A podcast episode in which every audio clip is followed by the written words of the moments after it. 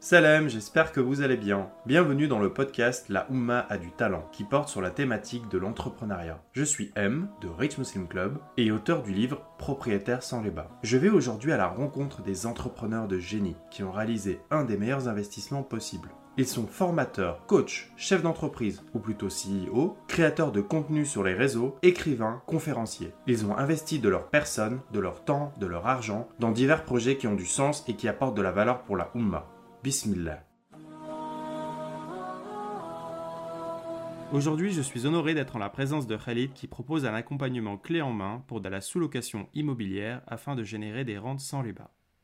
Salam Khalid, comment vas-tu?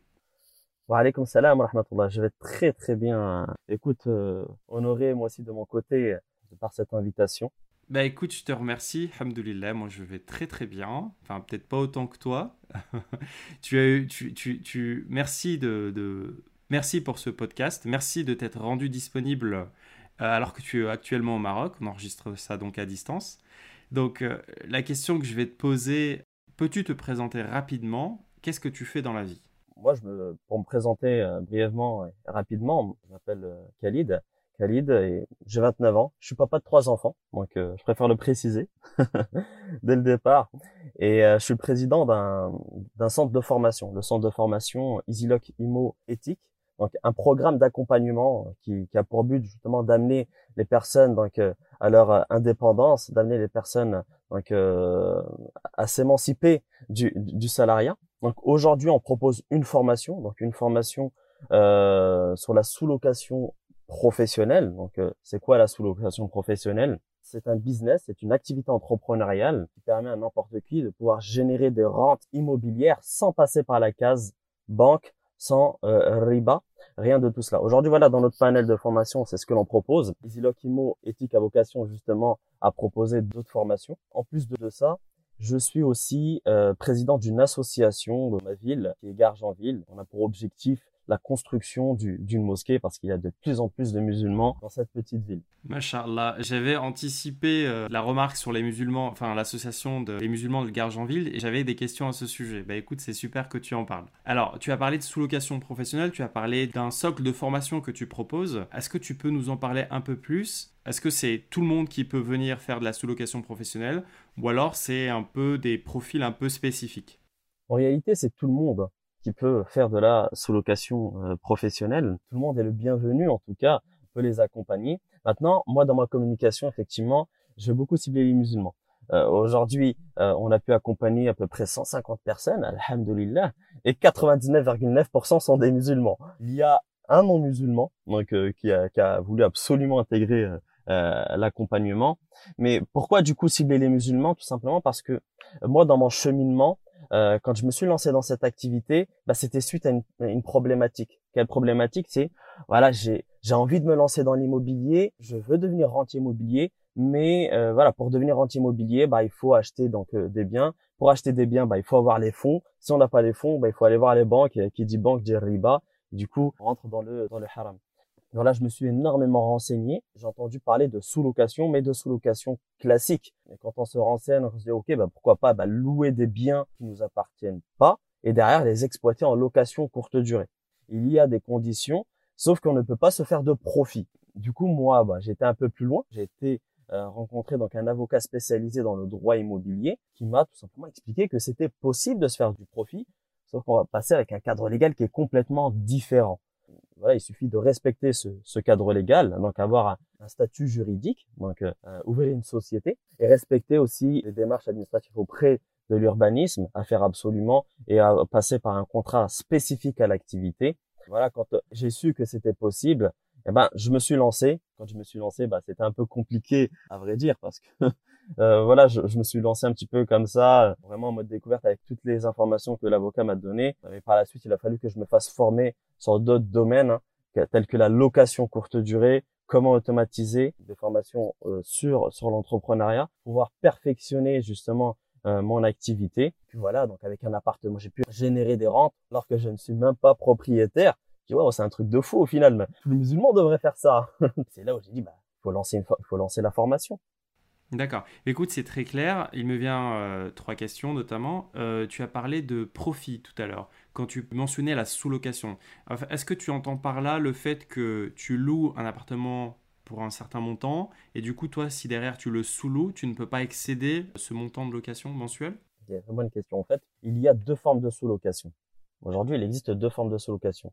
La première forme de sous-location, c'est la sous-location dite classique. C'est la sous-location qui est connue de, tout le monde. Cette sous-location-là permet de sous-louer l'appartement où l'on vit au final. Hein. Si demain, bah voilà, donc euh, euh, tu pars pour une raison X ou Y, euh, pour une durée de 6, 6 mois, 1 an, pas pour peut-être un déplacement professionnel ou des vacances, tu t'expatries, eh ben, au lieu de payer ton loyer tous les mois, eh ben, tu peux mettre une personne à ta place. Là, on va parler de sous-location classique. La condition, c'est avoir l'autorisation du propriétaire, obligatoirement, mmh et de deux, ne pas faire de profit. C'est-à-dire que si tu loues au propriétaire 800 euros par mois, eh ben, tu ne peux pas demander euh, plus euh, au locataire que tu as mis euh, dans ton appartement. D'accord. Ça, c'est pour la première forme de sous-location. Cette forme de sous-location, c'est très très bien pour le cas que je viens de te, citer. C'est-à-dire, voilà, tu pars à l'étranger, tu pars pour une raison X ou Y à l'étranger, mais c'est pas un business au final. C'est pas pour se faire de l'argent. La deuxième forme de sous-location, eh ben, c'est la sous-location dite professionnelle. C'est celle que moi, j'exploite au final, celle que j'enseigne cette sous-location là, bah, c'est vraiment du business. On va agir un petit peu comme une agence de gestion au final. On va agir vraiment comme une vraie agence de gestion. On va démarcher des propriétaires. On va utiliser leur appartement pour derrière les exploiter en location courte durée. Là, les conditions sont identiques à la première forme de sous-location en partie parce qu'il faut l'autorisation du propriétaire aussi, sachant que le propriétaire a tout à y gagner en passant par une agence comme la nôtre, hein, énormément d'avantages à passer par une, agence comme l'autre, il a tout à accepter. Et l'autre condition, c'est respecter un cadre légal.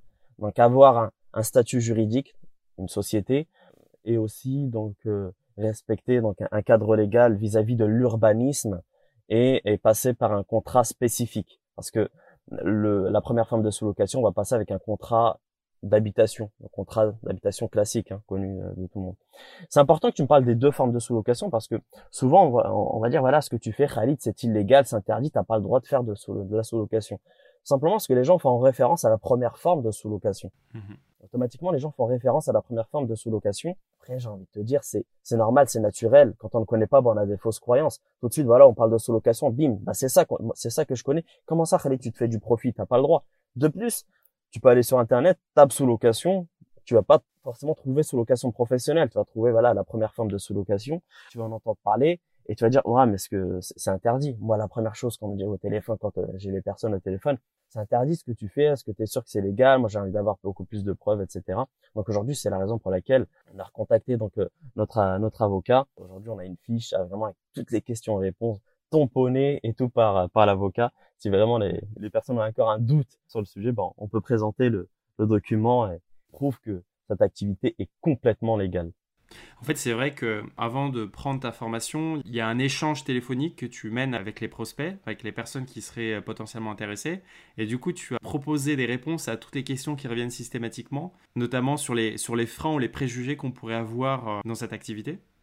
Oui, effectivement. Donc, euh, dans mon tunnel de vente, on va parler, on va parler de tunnel de vente, effectivement, donc euh, les personnes, bah, à un moment donné, bah, prennent contact, bah, soit avec moi, soit avec euh, un commercial. L'objectif de cet appel-là, c'est que c'est vraiment de lever toutes les objections, lever toutes les objections, de répondre aussi aux différentes inquiétudes euh, que que le prospect, que la personne donc peut avoir, ce qui est complètement légitime au final. Hein. Quand je me lance dans un domaine que je ne connais pas, voilà, j'ai envie d'échanger avec une personne euh, qui, qui s'y connaît, une personne qui, qui est vraiment experte, et, et pouvoir lui poser toutes, euh, toutes les questions, quoi. Et, et avoir derrière des, des réponses, être rassuré et lever toutes, euh, toutes mes, mes objections. Très clair. Donc en fait, on a n'importe qui, musulman ou pas musulman, qui serait intéressé par le fait de vouloir gagner de l'argent de manière licite, et on tombe sur ta page, on prend contact avec toi et en fait, il apprend qu'il pourrait potentiellement, sans avoir d'appartement, gagner des rentes immobilières en contactant en fait des propriétaires, en ayant leur autorisation pour euh, mettre en place bah, un système de, location euh, courte durée, en faisant le nécessaire sur les plans euh, juridiques pour monter sa société. Et derrière, en fait, on a un système qui serait potentiellement automatisé ou pas? Exactement. Déjà, tu as très bien résumé. Euh, et effectivement, c'est une activité qui est complètement automatisable. Bon, dire complètement, ce serait peut-être euh, un, mensonge, mais à 90-95%, c'est une activité qui, qui est automatisable. Mhm. Et moi, je pars du principe où toute activité entrepreneuriale doit être euh, automatisable ou délégable. Je pars du principe qu'il faut pas travailler dans son entreprise, il faut travailler sur son entreprise. Très très important de travailler sur son entreprise et non pas de don. Sinon, bah, on est esclave de son entreprise. On a très peu de temps. On a très très peu de temps à se consacrer euh, à faire autre chose ou peut-être à réinvestir. Imagine, imaginons voilà dans cette activité euh, entrepreneuriale qui est la sous-location professionnelle. Voilà, on a un appartement que l'on peut pas euh, automatiser, déléguer. Ben, au final, on peut pas scaler quoi.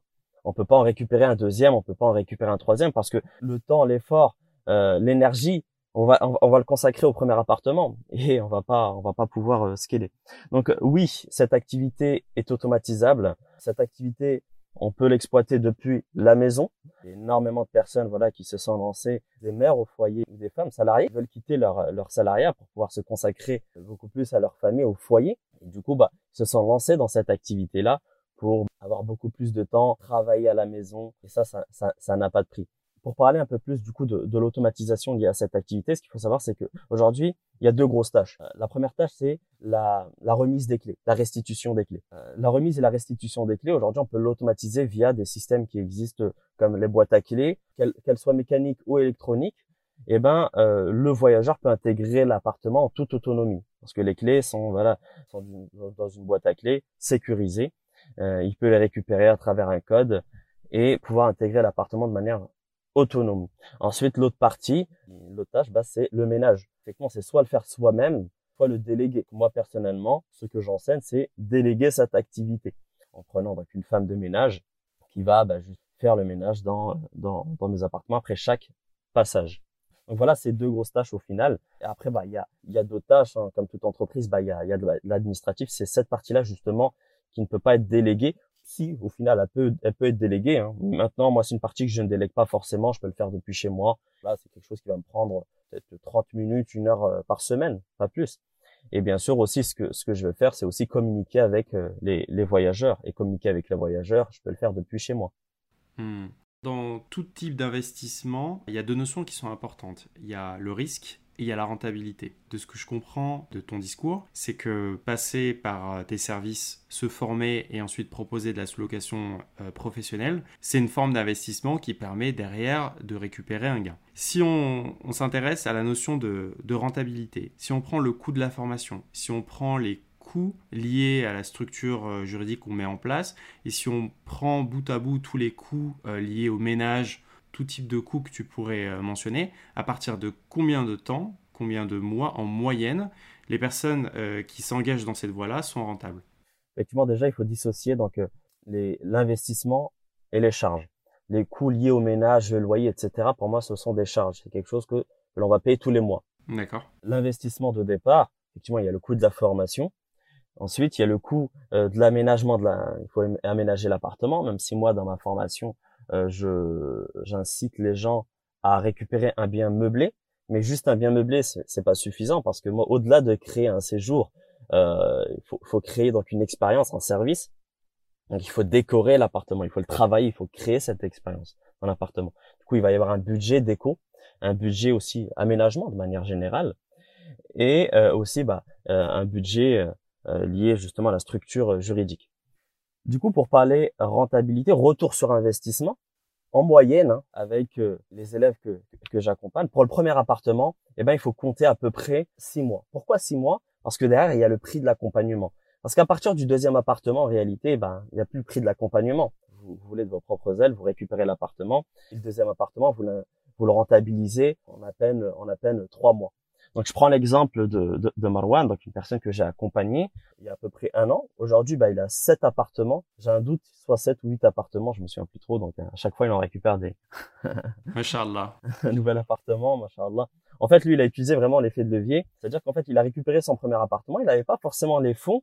Euh, il, a, il avait peut-être uniquement les fonds pour, cette, pour, pour, euh, pour, pour investir dans l'activité.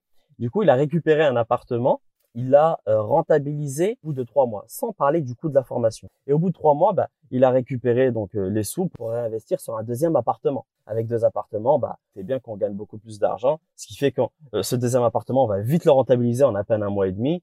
Et, et, et tous les mois, bah, vraiment, donc, il peut en récupérer un avec l'argent via les appartements qu'il a, a récupéré. voilà, donc aujourd'hui, avec cet appartement, euh, en moyenne, vraiment on va parler de moyenne parce que quand on est dans l'entrepreneuriat, on peut pas parler de rémunération fixe, mais si on doit donner une moyenne, on va être sur une rentabilité nette et par, mois et par appartement d'environ 500 euros, 600, voilà, ça plus ou moins 20%, vraiment plus ou moins 20%. Que, imaginez-vous, donc avec 7, 8 appartements, bah aujourd'hui, il a plus de 3000, entre 3 et 4000 euros de gains tous les mois alors qu'au début, voilà, il a commencé peut-être avec un investissement de 3000 euros. Masha'Allah. Alors que là, au bout d'un an, il gagne 3000 euros tous les mois. C'est très important quand on est dans l'entrepreneuriat, avoir cette vision long terme. Exactement, oui. Parce que souvent, quand j'ai les personnes au téléphone, ouais, mais bon, il faut investir de l'argent, etc. Euh, il faut investir. Bien sûr qu'il faut investir de l'argent. On n'a rien sans rien au final. Par contre, regarde, ne, ne regarde pas le bouton F. C'est clair que si tu regardes sur, euh, si tu te projettes sur deux semaines, un mois, deux mois, trois mois, eh ben, mm-hmm. c'est 3000 euros que tu as perdu si tu te projettes sur trois mois. Par contre, si tu arrives à te projeter sur au moins une, une année, eh ben, c'est 3000 euros tous les mois que tu gagnes. Et ça, c'est extrêmement important. J'essaie, j'essaie vraiment d'aider les personnes à se projeter et en donnant des exemples concrets, comme euh, euh comme l'exemple de Marwan. J'aurais pu donner l'exemple de, de Rehab, de Linda. J'aurais pu donner l'exemple. J'aurais pu donner mon exemple aussi. Exactement. vraiment avoir cette vision long terme c'est extrêmement important. Alors tu pointes du doigt une notion qui est hyper importante que j'ai tenté de mettre en avant sur mon compte à un certain moment, c'est la notion d'investissement successif en fait. Tu investis dans un premier truc, ensuite tu récupères des gains, et ensuite tu réinvestis, et ainsi de suite, et c'est ça qui te permet en fait de croître. On n'a pas un premier investissement qui te permet d'avoir beaucoup d'argent d'un coup. Si on fait le parallèle avec ce que tu viens de nous dire, c'est un premier appartement, puis un deuxième appartement, et ainsi de suite. Et là, on a quelqu'un, donc euh, l'exemple de Malouane, qui a 7 ou 8 appartements, donc 3 ou 4 000 euros par mois net, alors qu'on parlait d'un système quasi automatisé. Donc c'est plutôt intéressant. Qui pourrait prétendre gagner autant d'argent sans euh, sortir de chez lui? Exactement. Et aujourd'hui, pour de... vu que c'est une activité qui, est automatisable, lui, il est sorti du salariat par la suite. Là, je prévois donc euh, ce que j'ai déjà, je l'ai déjà interviewé donc il y, a, à peu près un an, donc il avait qu'un seul appartement. Je compte euh, le, le, réinterviewer donc avec son, son retour d'expérience. Une V2. Une V2 exactement il a, il a quitté le salariat et, et du coup, ce qu'il disait, et moi aussi, du coup, c'est pareil pour moi, et c'est pareil pour n'importe quel entrepreneur. Quand on est dans le salariat, on a la tête dans le guidon au final, et hmm. on, voit pas forcément les opportunités, on voit pas ce qui se passe autour. Et dès qu'on sort du salariat, eh ben forcément, il y a d'autres opportunités qui sortent. Surtout quand on a, on va dire, cette vision entrepreneur. Dans le cas de Marwan, ben aujourd'hui, il a d'autres activités entrepreneuriales. Il n'a pas que la hmm. sous-location professionnelle. Donc, ok, la sous-location professionnelle pour s'émanciper, mais euh, mais voilà, c'est pas une fin en soi au final. C'est pas une fin en soi. Alors, c'est quelqu'un qui a cultivé son mindset, du coup, qui ose prendre des risques et se lancer euh, à l'aventure dans différents secteurs.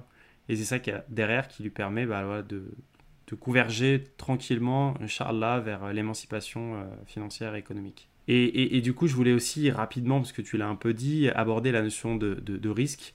Est-ce que cette activité est risquée? Est-ce qu'on pourrait, parce que moi je pense à, des personnes qui achètent euh, leur appartement ou leur maison en plus avec un crédit bancaire et qui ne trouvent pas de locataire et du coup ils n'arrivent pas à atteindre le, fameux cash flow positif. Est-ce que tes élèves ont du mal à trouver des appartements? Et est-ce que tes élèves ont du mal aussi à trouver, même s'ils ont les appartements, à trouver des clients derrière? Comme toute activité entrepreneuriale, il y a une part de risque dire qu'il n'y a pas de risque, encore une fois, ce serait, ce serait mentir. Bon. Mm-hmm. Il n'y a pas le choix, il faut prendre des risques pour, euh, pour gagner. Complètement. Et pour parler, du coup, des risques liés à cette activité, nous, derrière, avant même de se positionner sur un appartement, avant même de se positionner sur un bien, on va faire une étude de marché. L'objectif de cette étude de marché, c'est d'évaluer le potentiel. C'est d'évaluer avec des chiffres en disant, voilà, si je me positionne euh, dans tel euh, ville avec telle typologie de biens, etc., combien potentiellement je peux générer? Est-ce que je peux générer 500, 600, 700 euros par mois? Et en règle générale, il s'avère voilà que les chiffres euh, correspondent. Et surtout aujourd'hui avec l'expérience que l'on a, euh, c'est-à-dire voilà, on a on a on a pu accompagner énormément de personnes en région parisienne, en région lyonnaise, euh, dans le sud, euh, Toulouse, Strasbourg. Voilà, on a on a on a implanté un peu partout du coup, voilà, on connaît à peu près le marché, on sait où est-ce que ça fonctionne et on sait où est-ce que ça ne fonctionne pas. Maintenant, euh, ça peut arriver de se louper. soit pour me, me, vanter ou autre, parce que c'est une réalité. À aucun moment, que ce soit euh, mes élèves ou moi-même, on a eu à, à, redonner, à redonner les clés quoi au propriétaire parce que ça ne fonctionnait pas. Parce que pour parler de risque, si l'appartement ne fonctionne pas, on n'a pas la rentabilité espérée, on est en cash flow négatif, eh ben à ce moment-là, on restitue les clés. Ok, il y a un risque derrière, c'est vrai, donc on aura perdu peut-être l'investissement, on va récupérer la caution, on va tout récupérer au final. On va perdre peut-être quelques centaines, peut-être 1000 ou 2000 euros euh, sur cet appartement, mais pas plus, contrairement à un propriétaire tu l'as souligné tout à l'heure, euh, qui achète un appartement et qu'au final, voilà, il s'aperçoit que c'est une mauvaise opération, c'est un peu plus compliqué pour lui quand même. C'est beaucoup plus compliqué pour lui parce qu'il faut qu'il revende l'appartement. S'il le revend, peut-être qu'il va le revendre à, à perte. Derrière, bah, peut-être qu'il a fait un crédit, bah, il a tous les, il a les intérêts aussi à payer. Ouais, qui sont loin d'être négligeables. Exact. Donc, au final, il est, il est, le, la part de risque est énorme pour un propriétaire. Alors que nous, dans notre cas, ok, ça ne fonctionne pas, on appelle le propriétaire, on lui rend les clés on restitue les clés. Ok, on récupère notre caution, on récupère peut-être les meubles aussi. On récupère les meubles et peut-être que ces meubles-là, on peut, on peut, on peut réutiliser, on peut réutiliser ces meubles-là pour un autre appartement et au final, bah, on récupère notre investissement. La part de risque à ce niveau-là, elle, est très très faible. Euh, maintenant, après, pour me poser la question, si mes clients donc ont, du mal à, trouver donc euh, un propriétaire. Mmh, mmh, mmh. tout à l'heure, bah, je disais que vraiment le propriétaire a tout à y gagner. Maintenant, après, j'ai deux, j'ai deux types de profils. J'ai euh, j'ai un profil qui va visiter une dizaine de biens par semaine. Et j'ai d'autres profils qui vont, et ça va prendre beaucoup plus de temps. Ça va prendre énormément de temps. Il y a, il y a un accompagnement spécifique pour ces personnes-là. Et la différence entre ces deux personnes, c'est la première qui arrive à avoir 10, 10 visites et arrive à choper des biens avec une certaine aisance, et l'autre personne qui euh, vraiment donc a un peu plus de mal, c'est l'état d'esprit. C'est vraiment l'état d'esprit au final. Euh, j'ai remarqué que euh, la première catégorie de personnes, c'est dès le départ, quand je les ai eu au téléphone, avant même qu'ils prennent l'accompagnement, Khalid, tu sais quoi, je sais que je vais y arriver. J'ai aucun doute. J'ai aucun doute, je sais que je vais y arriver. Alors que l'autre catégorie de personnes, c'est est-ce que je vais vraiment y arriver? J'ai un doute, je sais pas, etc., etc. Ils partent vraiment dès le début. Ils, se sont lancés, on a, ils se sont lancés, ils sont convaincus euh, du, du, concept, mais il y a toujours une petite part de doute. Et aussi, quand je parle d'état d'esprit, c'est aussi une facilité à communiquer parce que et à communiquer et, et aussi à convaincre le, propriétaire. Donc nous, dans la formation, effectivement, on va donner euh, les arguments, les informations sur lesquelles s'appuyer pour convaincre un propriétaire. On va même donner l'approche. On va aider justement à dégager cette image professionnelle en créant un logo, une plaquette, des, plaquettes, un site web, etc. On va vraiment aider sur cette partie-là. Par contre, si la personne vraiment donc euh, est timide, est réservée, a du mal à parler au téléphone, eh ben c'est compliqué. Du coup, ces personnes-là, bah, forcément, ça va prendre beaucoup plus de temps. Il y a, il y a tout un travail à faire sur le côté état d'esprit. Ça, je l'ai, je, l'ai intégré il y a, il y a, il y a, quelques, je crois qu'il y a deux mois, parce que j'ai vu qu'il y avait, euh, vu que voilà, donc euh, EasyLock euh, prenait de plus en plus de monde et avait de plus en plus de profils. J'ai vu qu'il y avait énormément de personnes qui avaient du mal justement, qui étaient timides ou qui avaient du mal à prendre le, télé, prendre le téléphone et appeler le, propriétaire. Bah, ils avaient peur, tout simplement. il y avait un blocage. Et quand on a vu ça, bah, ce qu'on a mis en place, c'est eh ben, deux fois par mois des sessions de groupe sur le développement personnel. Comment démarcher, quel état d'esprit il faut avoir, vraiment pour rebooster la personne et garder le bon état d'esprit. Suite à ces, ces coachings de groupe en développement personnel, on a vu qu'il y avait quelques changements. Alors, tu as identifié un, un, problème récurrent chez tes élèves et du coup, tout de suite, tu as mis en place une solution euh, qui t'a permis finalement de corriger ça chez tes élèves. C'est ça exactement. On a mis ça en place et et tout de suite, on a vu euh, les, premiers résultats. Bon, après, bah, il y a, y a, tout le temps des cas vraiment exceptionnels avec qui vraiment c'est très très très compliqué. Et là, on conseille vraiment d'aller, on, essaye vraiment d'aller un peu plus en profondeur pour voir qu'est-ce qui bloque exactement. Euh, c'est des personnes qui ont du mal juste à prendre le téléphone et contacter le propriétaire. Du coup, bah, on essaie de voir ce qu'on peut mettre en place pour ces personnes-là parce qu'on les a accompagnés et enfin on les a intégrés dans notre accompagnement. Et je pense qu'on a bah, justement donc un, on a une certaine responsabilité vis-à-vis de vis-à-vis de ça quoi. Bien entendu. Bah, écoute, c'est très clair. Tu as abordé euh, la notion de, de mindset, euh, d'état d'esprit du musulman entrepreneur. Donc, c'est super clair. Par rapport à ce que tu as dit tout à l'heure, le fait qu'on peut éventuellement perdre un peu d'argent, je vais juste donner l'exemple de quelqu'un que j'ai rencontré récemment. Machallah, cette personne gagne actuellement 50 000 euros par mois grâce à ses activités d'entrepreneur. Et en fait, le début de son histoire, c'est bah, j'ai commencé par perdre 10 000 euros. T'imagines perdre, ne serait-ce que 1000 euros, tu t'arrêtes tout de suite.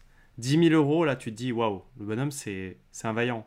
bah là maintenant, alhamdoulilah, il se porte très très bien. Mais voilà, il a, il a, fait, il a fait des erreurs, il y a des choses qui n'ont pas fonctionné, mais il a persévéré. Et derrière, alhamdoulilah, enfin, dans ses activités, il arrive à bien gagner sa vie. Alors, là, tu as parlé de tes services, c'est très très clair. Maintenant, j'aimerais revenir un peu sur l'entrepreneur qui y a derrière. Est-ce que tu peux nous décrire une journée type? Quel rôle tu joues vis-à-vis de ton organisation, de la structure que tu as montée? Et aussi au quotidien euh, dans ta communication sur, euh, sur les différents réseaux Une journée type. Une bonne question. La journée type d'un entrepreneur, plutôt la journée type de, de, Khalid, entrepreneur. C'est vrai que bah, euh, souvent c'est il n'y a, pas que on va pas parler que quand on parle d'entrepreneur, on va parler que de boulot, etc. Alors qu'au final non, moi je pense qu'il faut aussi investir sur soi-même. Hein. Euh, c'est pour ça que moi j'ai mis en place une certaine routine, une certaine discipline dans, dans, ma journée. Je vais me lever assez tôt. Voilà, je vais me lever très très tôt. Quand je dis très tôt, bah je vais me réveiller donc à à 5h30, 6h du matin. Juste histoire vraiment de euh, j'aime le silence. j'aime le silence et je pense que le silence surtout quand on a trois enfants euh, après après après 7 h 8 h il y a plus de il y a plus de silence hein. exactement exactement donc à 5h30 euh, vraiment ne serait-ce que de méditer euh, faire une introspection parce que euh, on a tous des défauts au final et, moi je pense qu'un entrepreneur doit doit savoir vraiment euh, doit prendre conscience, d'avoir cette, cette, prise de conscience. C'est-à-dire que, comme je te disais tout à l'heure, on a, on a, on a, on a tous des défauts. On a tous des défauts et le fait de prendre conscience de, de, de nos défauts, et ben c'est comme ça qu'on peut les améliorer. Donc, le fait de se, se retrouver seul, euh, le fait de se retrouver seul et de, et de, faire une introspection et de méditer, va vraiment permettre de, de voir un peu, voilà, donc euh, qu'est-ce qui ne va pas, qu'est-ce qu'on peut améliorer, qu'est-ce qu'on peut mettre en place. Ça, ça, ça, je kiffe. Ça, franchement, ça c'est mon petit moment à moi le matin et voilà, donc euh, pour rien au monde, je peux je, peux lâcher cette routine là quoi. Il va se passer voilà peut-être 30 minutes, euh, une heure, et après bah je vais tout le temps, hein, d'accord, toujours les enfants au lit. Hein, je vais commencer à traiter un petit peu mes mes mails, mes messages. Très tôt le matin, je les je, les traite. Après voilà, moi je suis je suis un papa poule. Hein. C'est moi qui vais préparer préparer les enfants, les emmener à l'école et, et revenir. voilà, donc à ce moment-là, bah, c'est là où je vais vraiment prendre un petit déjeuner donc avec mon épouse et reprendre un peu le boulot. Donc à savoir, moi aujourd'hui, donc euh, mon bureau, bah c'est chez moi. Donc euh, là, je, là au moment où je vous parle, je suis pas en France, hein, je suis au Maroc, hein, comme tu l'as très bien souligné au début de, de l'interview. j'ai équipé une chambre euh, vraiment donc pour pour pour en faire un bureau. Donc même si j'ai l'intention quand même de de, de, récupérer donc un, un plateau incessamment sous peu. Voilà, je vais travailler jusqu'à jusqu'à midi, 13 heures. Et après, au final, je vais vraiment m'arrêter là, à midi 13 heures. Hein. Je, je vais m'arrêter de bosser. Et l'après-midi, bah, je vais passer, euh, voilà, je, je, vais faire un petit peu de sport. Ça dépend deux, trois fois dans la, dans, dans la semaine. Je vais, après, bon, j'ai, j'ai pas mal de coups de fil euh, tout au long de, de, de, de, la journée. Je vais, moi, j'essaie de les caler vraiment en fin d'après-midi. D'accord. En fait, tu l'as bien compris. Hein. Le, le but, c'est vraiment d'être discipliné, d'avoir une routine et de pas s'éparpiller un peu partout dans, dans la journée j'étais comme ça un peu au départ et j'ai vu voilà j'étais pas productif du tout voilà je m'éparpillais je papillonnais hein. euh, je traiter mes mails voilà le lundi je vais traiter mes mails l'après-midi le mardi je vais traiter mes mails le, matin euh, je vais faire des appels un peu un, peu à droite à gauche je me rendais compte que j'avais pas beaucoup de temps au final et, et j'étais pas productif et du coup quand j'ai mis en place cette routine et que je l'ai respectée alhamdoulilah j'ai tout de suite vu du, du, du changement parce que l'entrepreneuriat, qui dit entrepreneur dit dit liberté, qui dit liberté dit distraction, et qui dit distraction, bah voilà, donc c'est dangereux. c'est dangereux là, c'est dangereux la distraction. Donc, Complètement. quand, quand on est salarié, au final, on a des horaires euh, et on doit les, voilà, on doit, on doit absolument les, les, les respecter.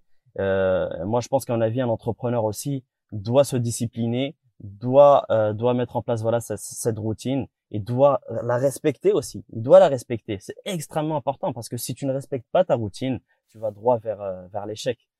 Un salarié a des horaires, il a aussi un management. Là, tu travailles pour toi-même. Donc, tu dois t'auto-discipliner pour euh, gagner en efficacité et en efficience. Sinon, euh, ça marche pas. Exactement. Tu as parlé d'un plateau. Est-ce que on parle d'un plateau où tu emploies des personnes et vous êtes dans un même lieu géographique? Ou alors, ou alors c'est un plateau de thé marocain? Je suis un peu confus. Au Maroc, euh, bah là je suis marocain, donc euh, là tu m'as parlé de thé marocain là. non non, un plateau vraiment, euh, je, vais, je, vais, y mettre vraiment des, des salariés. Tout à l'heure je te disais bah euh, EasyLock Imo Éthique a vocation justement à se développer et ne pas proposer uniquement de la sous-location professionnelle, euh, mais proposer aussi d'autres activités entrepreneuriales qui ont pour objectif de, de s'émanciper du salariat justement et de se lancer dans, dans, dans, dans l'entrepreneuriat, tout en restant vraiment dans, dans, le, dans le caractère, on va dire, éthique. Mm-hmm. Et alhamdoulilah, donc aujourd'hui, on a une équipe, hein, donc euh, on a une équipe de, de coach, on a une équipe de, de, de, de closer, on a une équipe marketing aussi. Voilà, pour la plupart, ils sont, on est en Ile-de-France. Et, et, aussi, bah, j'aimerais bien récupérer quelques apprentis, récupérer aussi donc euh, d'autres d'autres corps de métier dans, dans mon centre de formation. Et je pense que il faut absolument que j'ai ma structure. Et quand on parle de structure, c'est pas voilà, c'est vrai qu'il y a le, la forme juridique, mais il y a aussi donc pour moi donc euh, euh les locaux. Et dès que j'ai je vais avoir mon local, bah, je vais voir beaucoup plus clair pour la suite, quoi. Même si déjà c'est c'est assez clair, je sais ce que je veux, je sais dans quoi je vais me lancer. Mais euh, le fait d'avoir un plateau, effectivement, mon objectif, c'est vraiment donc euh, d'avoir mon équipe autour de moi pour pour faciliter les échanges tout simplement, quoi et être efficace.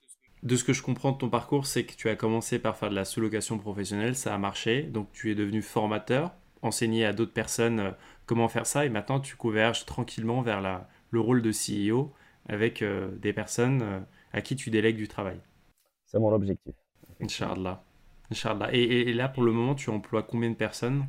Employé à proprement dit zéro parce que j'ai pas de salariés. moi, les personnes qui vont travailler pour EasyLock Imoéthique, c'est des c'est des freelances. Ce sont des freelances, hein. personnes qui travaillent donc euh, à leur compte. Donc des freelances aujourd'hui, on en a 8. D'accord. Ah oui, machallah, c'est c'est pas c'est pas mal de personnes.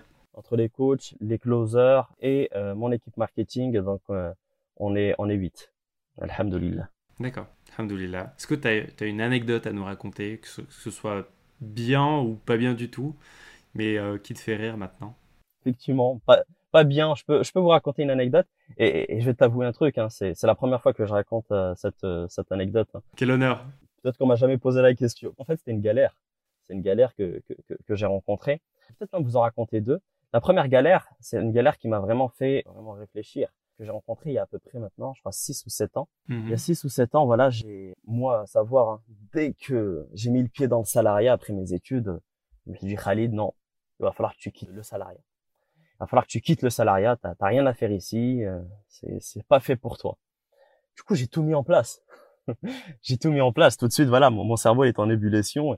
Qu'est-ce que je peux mettre en place, etc. Je testais tout et n'importe quoi. Mais vraiment, je testais tout et n'importe quoi. Je me, je me suis lancé dans des business euh, plus ou moins rentables. J'étais tout jeune, hein. je devais avoir euh, peut-être 21, 22, 22 ans et tout. Je, je venais à peine de, de, de me marier. J'avais des fonds à côté, j'avais à peu près euh, 15 000 euros. Qu'est-ce que j'ai fait avec ces 15 000 euros? Bah, c'était le moment où le, VTC voilà commençait voilà donc à croître et, et tout le monde se lançait dans le VTC à ce moment-là. Du coup, moi, je voulais pas me lancer dans le VTC. Je me suis dit, bah écoute, je vois que les VTC ils louent des véhicules. Moi, je vais m'acheter donc une belle berline et, et, je vais la, je vais la mettre en location. Du coup, bah j'ai acheté, j'ai acheté un véhicule à, à peu près 15 000 euros, donc une, un Peugeot, Peugeot 508, c'est ça, mhm. euh, modèle Féline, donc un très beau modèle d'ailleurs. Donc, je suis un fan de véhicules. Du coup, je l'ai mis en location. J'ai trouvé une personne qui l'a, voilà, qui l'a tout de suite pris et tout. Sauf que, en fait, j'avais pas créé de structure juridique, j'ai rien créé, quoi. Je me suis dit, vas-y, il me faut de l'argent, il faut que je quitte le salariat, et, et voilà, quoi. Bon, après, on apprend nos erreurs, au final. Mm-hmm. Et, et, même, en fait, j'avais pas forcément assuré le véhicule comme il fallait l'assurer. Et pas de bol, le lendemain, en fait, euh, la personne m'appelle en me disant, bah, j'ai fait un accident. J'ai fait un accident. Et là, en fait, en plus, il m'appelle à 2 heures du matin, je me souviens. M'appelle à 2 heures du matin, et, euh, moi, j'ai pas réussi à dormir de, de, la nuit et tout. Bon, on a pris en... Je vous imaginer.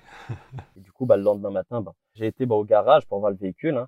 Bah, déjà, la première chose, alhamdoulilah, il n'y a pas eu de, il a pas eu de corporel, enfin, il y a, y a rien eu, donc euh, c'était nickel à ce, à ce niveau-là. Ça aurait pu être plus grave parce que vu que le véhicule n'était pas assuré justement pour ce type d'activité, et eh ben, ça aurait pu être beaucoup plus grave au final. Sauf que moi, j'ai perdu, sauf que moi, j'ai perdu mon argent. Bah oui j'ai perdu mon argent parce que c'était lui qui était en tort. Euh, c'était lui qui était en tort et, et moi aussi. Voilà, parce que j'ai pas assuré comme il, comme il fallait. Par ricochet, ouais. Voilà, euh, comme, il fallait. Et, et franchement, j'étais, mais vraiment, j'étais dégoûté. J'étais vraiment dégoûté. J'en ai pas dormi la nuit pendant des, des semaines et des semaines. Et j'étais dégoûté de l'entrepreneuriat. Je veux dire ce que c'est. Au final, voilà. On m'a toujours parlé de l'entrepreneuriat et des risques. Est-ce que c'est ça les risques au final de l'entrepreneuriat? Du coup, voilà, j'ai perdu cet argent-là. J'ai perdu, mes 15 000 euros en même pas en même pas une journée au final. Voilà, je l'ai acheté, je l'ai mis en location et bim, quoi, c'est c'est parti. Je, je très, en fait, j'ai très très mal vécu. J'ai très très mal vécu. Mais aujourd'hui, en fait, euh, euh tu m'as parlé d'une anecdote où justement, aujourd'hui, t'en rigoles. Aujourd'hui, bah, je suis content d'avoir rencontré, on va dire, ce, ce, ce problème parce que depuis, je me suis dit, écoute, si tu te lances dans une activité, tu fais les choses carrées. Dès le début. Mais dès le début. Dès le début, avant même de lancer ton activité, avant même de chercher à gagner de l'argent, tu lances une structure, tu mets en place tout ce qui... Tu te mets en conformité. En conformité vis-à-vis d'Allah et vis-à-vis des lois, ici en France. Et au final, voilà, donc euh, tout ce qui peut arriver, ben, alhamdoulilah, derrière, c'est soit t'es couvert ou au moins t'es tranquille. Parce que là, là, là le souci qu'il y a eu, c'est, ok, 15 000 euros, bon, c'est quelque chose. Hmm. À 21 ans aussi. S'il y avait eu donc du, corporel, ça aurait été beaucoup plus grave au final. Ça aurait été beaucoup plus grave. En fait, c'est une gifle. En fait, je me suis pris une, gifle, mais monumentale.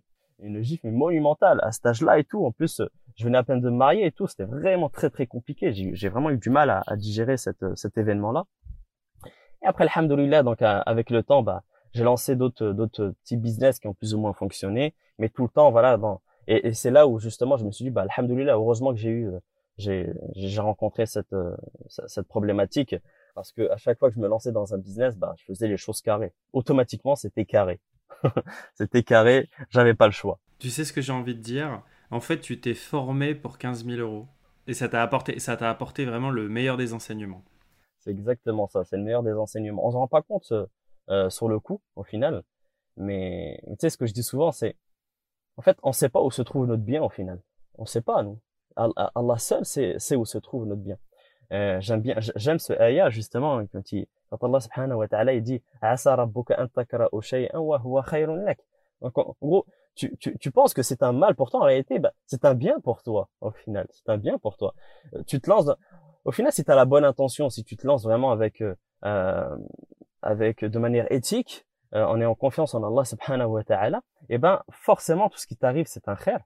Forcément tout ce qui t'arrive c'est un khair. Si, euh, si, Allah a décidé de, tout arrêter, c'est que forcément il fallait pas que tu continues. Il fallait pas que tu continues tout simplement. Et, et, et avec du recul en fait tu te rends compte, voilà au bout de quelques mois, quelques années, tu dis heureusement que j'ai heureusement que j'ai rencontré ce problème là mais heureusement que je l'ai rencontré. Aujourd'hui, tout ce qui m'arrive, avec du recul, en fait, quand je regarde derrière moi, je me dis, mais alhamdoulilah, au final, heureusement que j'ai rencontré ces, ces, petites problématiques. Et, et, en plus, ces, ces, ces problématiques-là, en réalité, nous font grandir. Hum, hum. exactement. Quand, on y réfléchit, au final, ça nous fait grandir. Quand, quand, tu, quand, tu, quand tu te prends une gifle comme celle que je me suis pris, ok, sur le coup, c'est compliqué, mais j'en ai tellement appris, j'ai tellement grandi J'aime dire que les erreurs, les échecs sont les meilleurs formateurs en fait. C'est ça. Tu te relèves et, tu fais mieux la, fois d'après. C'est aussi ce qui te caractérise en fait de ce que je comprends de, tes activités. C'est voilà, se mettre en conformité, faire les choses bien, carré, et, ensuite commencer à parler euh, profit et, et, valeur. Après, une, autre, une, autre difficulté que j'ai rencontrée là, c'est vraiment spécifique à l'activité de sous-location quand je m'étais lancé au, tout, au, tout au début. Euh, ce que je disais tout à l'heure, j'avais pas forcément toutes les formations. Et euh, j'ai mis j'ai mis mon j'ai mis mon premier appartement en location courte durée. J'ai décoré, j'ai fait ce qu'il fallait faire, mais j'ai omis de pas mal de choses. Hein. Et ça, c'est quelque chose que voilà que que l'on fait que si on est formé. J'ai pas conditionné mes réservations. J'ai pas conditionné mes réservations. Et là, j'ai eu une personne, euh, un groupe de personnes qui ont voilà qui, qui ont pris mon appartement pour euh, pour un week-end, mais pour faire la fête, mais pour faire une boum quoi au final. Pour faire une boum et, là bah justement c'est la police on m'appelle ta ta ta ta ta. En plus c'était en pleine nuit encore une fois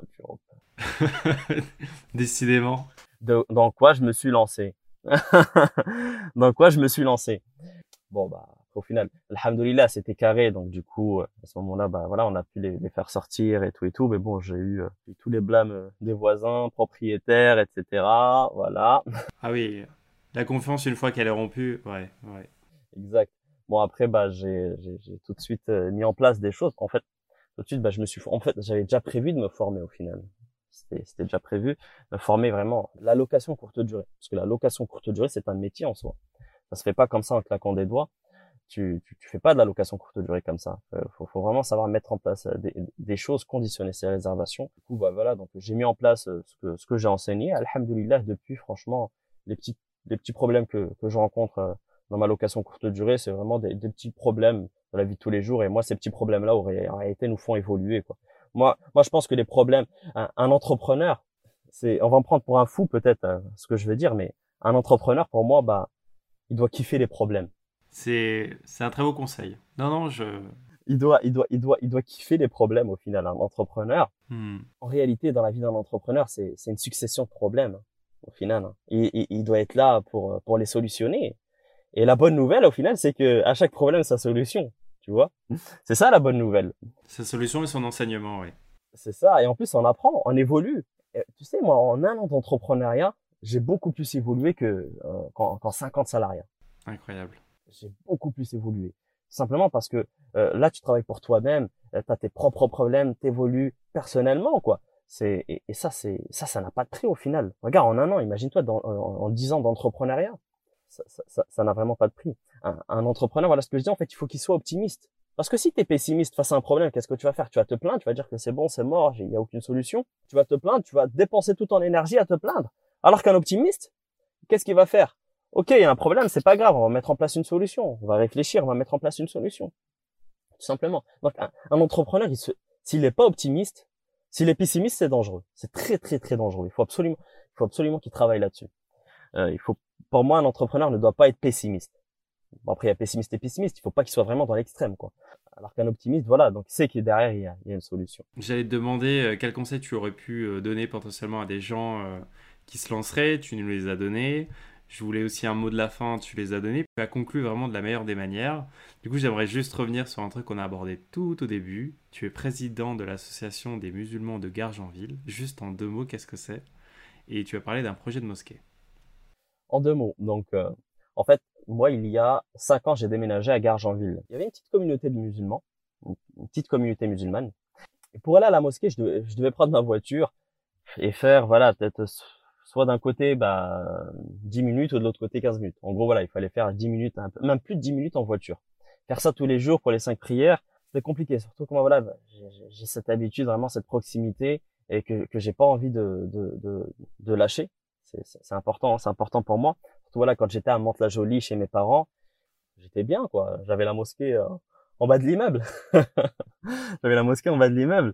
Et là, le fait de vraiment de, prendre la voiture, même pas le vélo, il fallait prendre la voiture. C'est trop loin. Voilà, c'était euh, c'est trop loin. Il fallait même prendre une nationale et tout et tout. Donc euh, il y avait du chemin. Surtout en heure de pointe, bah, c'était quasiment impossible. Avec un frère du coup euh, de la ville, on a décidé de, à ce moment-là, quand on a vu cette problématique, on a décidé de, de rencontrer bah, le, le, maire hein, de, de Gargenville. À ce moment-là, bah voilà, on a, on a, on a échangé donc avec lui et clairement, voilà, il nous a dit c'est mort. Il n'y a pas de mosquée, il n'y a aucune mosquée qui allait être construite donc ici à Gargenville c'est pas possible. Voilà, donc il y a des mosquées déjà, donc euh, soit à ou au Muro, c'était un peu compliqué. Donc là, qu'est-ce qu'on a fait, c'est qu'en fait, on a fait signer une pétition, quoi. Donc on a récolté, je crois, 250 signatures. On a 250 signatures. On n'a pas lâché le steak, donc on, est reparti euh, revoir le, le maire avec les 250 signatures. Et, et là, tout de suite, en fait, euh, il a changé son discours. Surtout que derrière, voilà, il y avait aussi donc les élections euh, municipales, c'est ça, qui arriver. Et, du coup, bah, quand il a vu les 250 signatures pour une petite ville comme comme Gargenville, je pense qu'à mon avis, ça, ça, ça, ça, a beaucoup, ça a beaucoup joué. Et, euh, et là, à ce moment-là, il a dit, bah, créez votre structure, créez votre association, et euh, on verra donc avec le temps ce qu'on ce qu'on ce qu'on peut faire pour vous. Euh, parce que nous, ce que l'on veut en fait dans un premier temps, c'est juste une petite salle. C'est pas forcément construire une mosquée au final. C'est vraiment une salle, un lieu de culte pour que voilà les, les musulmans puissent simplement faire leurs cinq prières pas forcément Jumu'ah, parce que Jumu'ah c'est pas grave, encore si c'est une fois dans la semaine, prendre sa voiture et aller à la mosquée la plus proche, il y a aucun problème. Mais euh, si, si, si vraiment le but premier euh, de, de, cette association, c'est euh, un local pour, c'est un local pour pour prier. Et après, bah par la suite, ça c'est comme l'entrepreneuriat. Au final, bah là on a on a on a un objectif. Une fois qu'on a atteint cet objectif-là, il faut pas pas se reposer sur ses lauriers, quoi. Il faut, il faut un, deuxième, un troisième, un quatrième. C'est pour ça tout à l'heure je parlais d'évolution. On évolue tellement rapidement et, du coup, voilà, on a cet objectif Et nous, demain, à terme, effectivement, ce que ce qu'on a, Gargenville, à savoir, en fait, c'est une ville qui est en, construction. Il y a, il il y a, il y a des, il y a des, euh, voilà, il y a, des nouveaux quartiers qui, qui voient le jour. Et, quand c'est des nouveaux quartiers, en règle générale, c'est des familles, euh, euh c'est des familles musulmanes qui, qui s'installent. Et, et du coup, bah, le, je sais qu'il va y en avoir de plus en plus. L'objectif, c'est vraiment, vraiment à terme, mais ça, c'est sur une vision vraiment long terme, peut-être entre 5 et 10 ans, la construction d'une mosquée. C'est pour ça que on va commencer vraiment à demander euh, des, des, fonds et avant, avant de demander des fonds, vraiment construire un vrai projet sur lequel vraiment pouvoir se, se reposer. Voilà. Mais bon, c'est pas une mince affaire, c'est compliqué, c'est vraiment compliqué. Donc euh, on essaie de mettre les, les, choses en place, mais au final c'est quelque chose que je, c'est un domaine vraiment que, que, que je maîtrise pas, que j'essaie vraiment de, parce que c'est on, on, part dans de la, ça commence à être de la politique au final. Quand tu commences à aller voir les maires, etc., pour négocier, c'est au-delà du domaine religieux, c'est au-delà du domaine, et c'est pour ça que je ne suis pas tout seul dans cette association. Je suis voilà aidé, euh, je suis aidé et bien voilà avec différentes compétences pour, euh, pour pouvoir mener à bien ce, ce, ce, fameux projet. Quoi. Eh ben, écoute, euh, qu'Allah vous accorde le succès dans ce, dans ce projet. Parce que c'est pas une mince affaire, c'est pas une mince affaire, donc euh, bon courage à vous. Et sinon, bah écoute, un grand merci pour, pour ton temps à travers cet échange de qualité. Écoute, merci à toi en tout cas pour, pour m'avoir fait participer dans ce projet, hein. donc de qualité aussi. Écoute, avec grand grand plaisir. Et euh, du coup, je te dis bonnes vacances et à très bientôt, Inch'Allah. Salam. Merci. À très bientôt. Wa alaykum salam wa rahmatullah.